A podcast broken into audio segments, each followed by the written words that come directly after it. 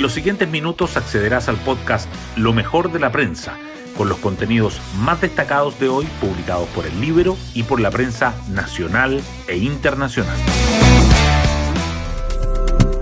Muy buenos días, hoy es lunes 27 de febrero de 2023. Soy Matías Zamora y este es el podcast Lo mejor de la prensa producido por el Libero. Es 27 de febrero, pero con sabor a marzo.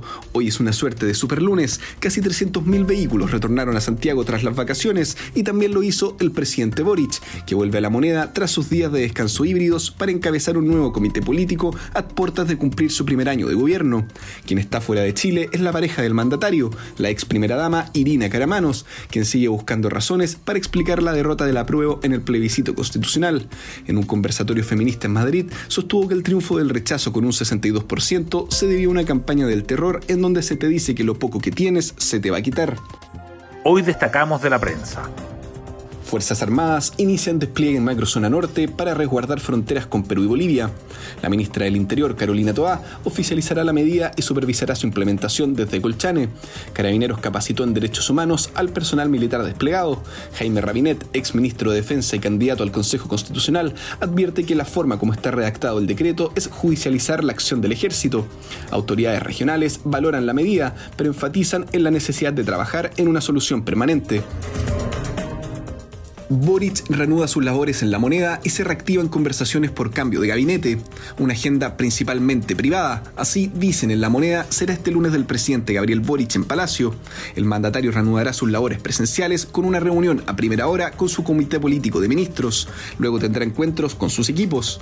En los partidos del oficialismo están atentos al esperado ajuste ministerial y algunos piden que sea lo más pronto posible para partir el año con equipos afiatados.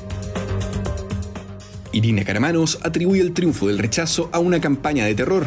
La pareja del presidente Boric y exdirectora sociocultural de la moneda expuso un encuentro internacional feminista en Madrid.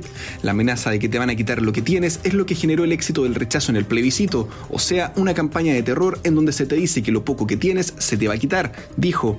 También abordó su salida de Palacio y la situación del pueblo mapuche.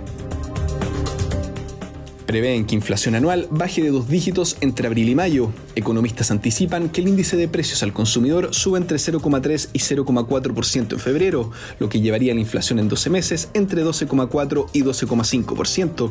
Sin embargo, la variación anual empezaría a bajar a partir de marzo, cayendo de los dos dígitos entre abril y mayo y cerrando el año con un acumulado de entre 4 y 5%.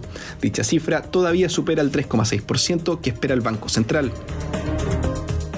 Incendios forestales, 18 focos de fuego continúan en combate en el sur. Las llamas han consumido más de 458.000 hectáreas, además de causar 2.345 viviendas destruidas y al menos 7.588 personas damnificadas.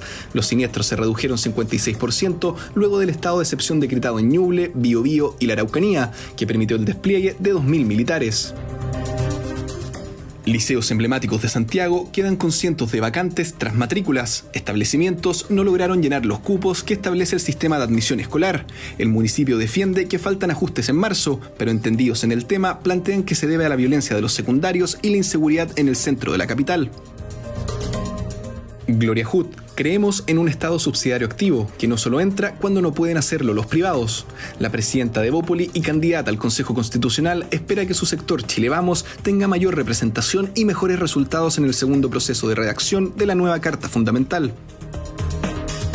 Y el libro publica Carlos Larraín. Hay un propósito permanente del gobierno de dar un golpe de Estado institucional. Y nos vamos con el postre del día. Coquimbo logra triunfo histórico ante Colo Colo en el Monumental. Los piratas aprovecharon la mala defensa de los salvos, que tienen una de las vallas más batidas del torneo, y se impusieron 3 a 2. En otros partidos, Magallanes derrotó 2 a 1 a Cobresal y Ñublense empató a 1 con La Calera.